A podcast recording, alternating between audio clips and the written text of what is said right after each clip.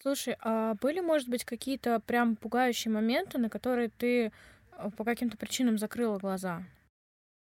Они были в наш э, первый отпуск. А, В Геленджике все было хорошо, но так как он там, видимо, мало пил, и это никак не проявлялось. А потом мы поехали к его знакомому другу. Кстати, тогда тоже этап вранья проявился. Он там пытался как-то увильнуть, э, сказать, что ты только не говори, что я типа его начальник. Ну, Я не знаю, я не помню, как э, точно это было, но, в общем, он попытался сделать так, что не рассказывай ему, что я его начальник, и А, что я дружу с его да? другим начальником, Ага. да. Э, Значит, э, вот они после посиделок там с его коллегой, у него, у коллеги дома, там под Саратовом где-то мы приехали. Он, естественно, очень сильно напился. Это был, наверное, первый его такой, ну, неадекватное поведение, которое тогда меня очень сильно напугало, но не остановило. Э, Ну, и, в общем, ситуация была такова, что поздно вечером он пришел, лег и начал вот а, свои какие-то фантазии, воспоминания, что-то вот перемалывать. Я, я лежала, слушала, мне было страшно с каждым моментом. Он рассказывал про какие-то отрубленные пальцы или то, что он мне их отрубит. Ну вот, знаешь, негатив вот этот, по, по крайней мере, он, видимо, настолько меня вот тогда взбудоражил, что я вот уже подробностей всех не помню. А более яркий момент а, был, э, а, когда мы жили уже длительное время а, с ним, наверное, года три, на третий, на четвертый год, может быть.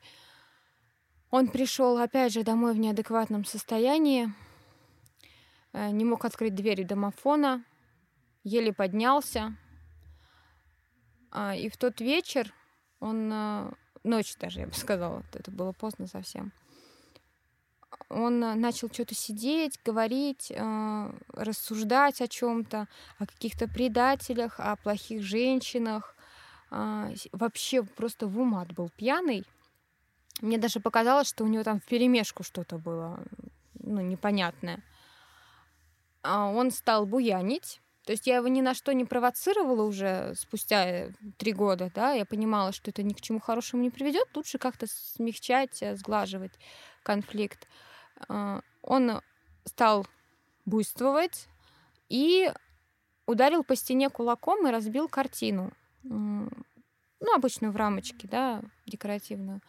Порезал руку, ходил-ходил. Рука у него, значит, это обтекает кровью, и он все ходит, злится, вы, вы, выплескивает какие-то эмоции. Я сижу на кровати. А, са- Самое беззащитное, что было, а, ну, по моему мнению, во мне, это то, что я сидела в полотенце.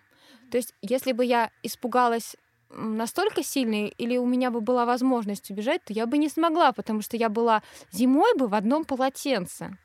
Мне не одеться, ничего не сделать. Он подходит к кровати, вытирает мне а, кровь об мое лицо, говорит вещи про каких-то чертей, предателей, смотрит на меня таким яростным взглядом, как будто это я, это черт и предатель. Ам, Что-то проговаривает, убить вас всех, убить. И, ну, то есть вот он меня так напугал, я сидела, Потом забилась в какой-то угол, убежала с этой кровати, забилась в угол. А, Эта кровь на мне уже высохла. А, Он потом что-то успокоился, но он не считал. То есть он вот даже если когда он прозреет, да, в какой-то момент просветлится его ум, он не видел, что он сделал. Либо он видел это изначально и знал, что он делает каждую секундочку. Потому что проанализировав вот все, он бил свою жену, но не бил меня. Значит, он четко контролировал свои действия и знал, что он делает, что ему можно сделать, а что ему делать нельзя ни в коем случае. Иначе он лишится а, обеспечения, а, еды, а, женщины, ну и вообще, в принципе, жилья он лишится, потому что обеспечивал на тот период уже я его. Мгм. Ну да, мне кажется, что он действительно контролировал, даже находясь в неадекватном состоянии, были те вещи и факторы, которые сдерживали его для того, чтобы совсем не сходить с ума, не размахивать кулаками. То есть какая-то определенная грань у него все равно была. Но на следующий там день, либо когда он э, приходил в себя и начиналось там, прости, там, люблю, не могу, а, он отдавал себе отчет о том, что вот такая ситуация произошла, но в его глазах и с его стороны она не была столь страшная. То есть для него это как бы было окей, а потому что он не чувствовал того страха, который он, грубо говоря, поселил вот в тебя так, вот таким вот своим действием. И ему это было удобно а, вот таким образом себя вести с тобой. Возможно, он чувствовал, что он сильнее, что он на меня больше воздействия имеет, и это давало ему почву для дальнейшего развития, да, управления мной вот. Это ему давало очень большую безнаказанность.